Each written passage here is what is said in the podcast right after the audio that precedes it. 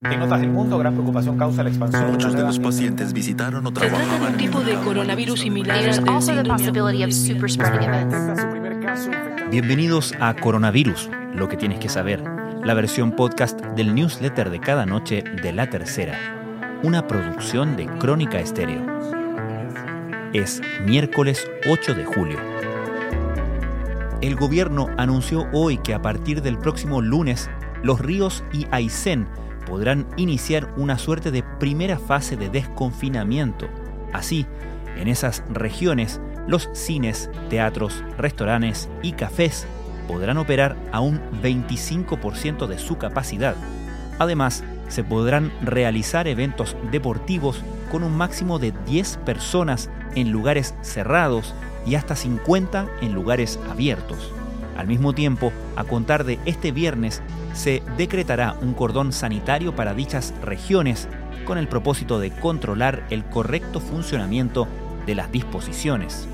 Estas medidas se informaron justo cuando en las últimas 24 horas se reportaron 2.064 nuevos casos a nivel nacional, la cifra más baja desde el 16 de mayo, día en que hubo 1.886 contagiados. De todos modos, por ahora Chile sigue figurando en el sexto lugar de los países con más casos del mundo, con 303.083, y un alto número de fallecidos, 6.573 según el MinSal y 10.159 de acuerdo con el DEIS. Eso sí, el Ministerio de Salud informó que 271.703 personas se han recuperado y que 24.807 corresponden a casos activos. El debate sobre el desconfinamiento ya está en la mesa, aunque bien vale observar cómo ha sido ese complejo proceso en los países del hemisferio norte, que además ya están en verano.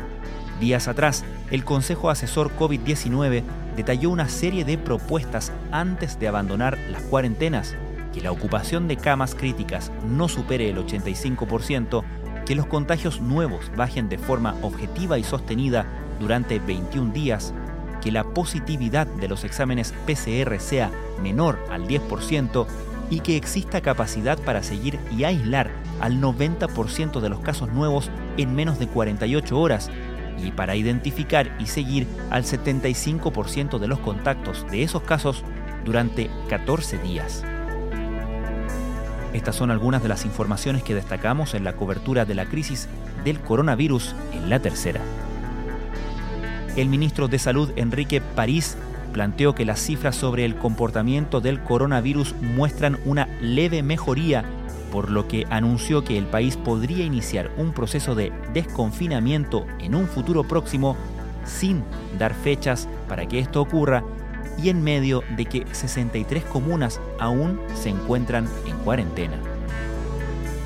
La presidenta del Colegio Médico Isquia Siches junto a la Asociación de Sociedades Científicas Médicas de Chile, dijo que hay que clarificar que hasta que no exista vacuna, no hay retorno a la normalidad como la conocíamos. Primero se validó en el laboratorio CERTEMED de la Universidad de Valparaíso. Luego vino el testeo en seres vivos, para lo cual se utilizaron cerdos en la clínica de cirugía experimental de la Universidad Católica, pero la última prueba fue el mayor y más clave hito, pacientes con coronavirus internados en los hospitales de la Universidad de Chile y del Regional de Concepción. Se trata de un prototipo de ventilador hecho en Chile. Elecciones legislativas, presidenciales y plebiscitos son parte del calendario que la pandemia por coronavirus ha puesto en jaque. De todos modos, hay varios países que han llevado a cabo comicios que pretenden seguir con lo planificado, aunque con estrictas medidas como un lápiz personal para votar, uso de mascarillas y cintas adhesivas para demarcar el distanciamiento social. La restricción de hacer eventos públicos a raíz de los contagios por coronavirus ha sido el último golpe al Papa Francisco, que se siente más cómodo comunicándose con las masas que lidiando con la burocracia del Vaticano. Al menos eso es lo que plantea un artículo de The Wall Street Journal. En un mundo sin cines, sin fútbol y sin conciertos, la industria de la entretención se ha quedado sin experiencias vitales y se ha visto obligada a buscarlas en las toneladas de recuerdos que ofrece el archivo, desde series de hace dos décadas hasta telenovelas que parecían desahuciadas. Pero, ¿realmente no hay nada bueno que rescatar del presente? Pasar los días sin moverte de casa no es lo mismo que pasarlos sin moverte. Según estudios, tan solo dos semanas de inactividad física total producen una pérdida media de 0.36 kilos de masa musculoesquelética en todo el cuerpo. También se reduce la capacidad aeróbica, aumenta la grasa corporal, sobre todo en el perímetro abdominal, y cambia nuestro metabolismo. Esto fue Coronavirus, lo que tienes que saber, la versión podcast del newsletter de cada noche de la tercera. La redacción es de Alejandro Tapia, la producción de Crónica Estéreo, el podcast diario de la tercera que cada día ofrece un capítulo dedicado en profundidad y contexto a un tema de nuestra contingencia. Soy Francisco Aravena, que tengan muy buenas noches.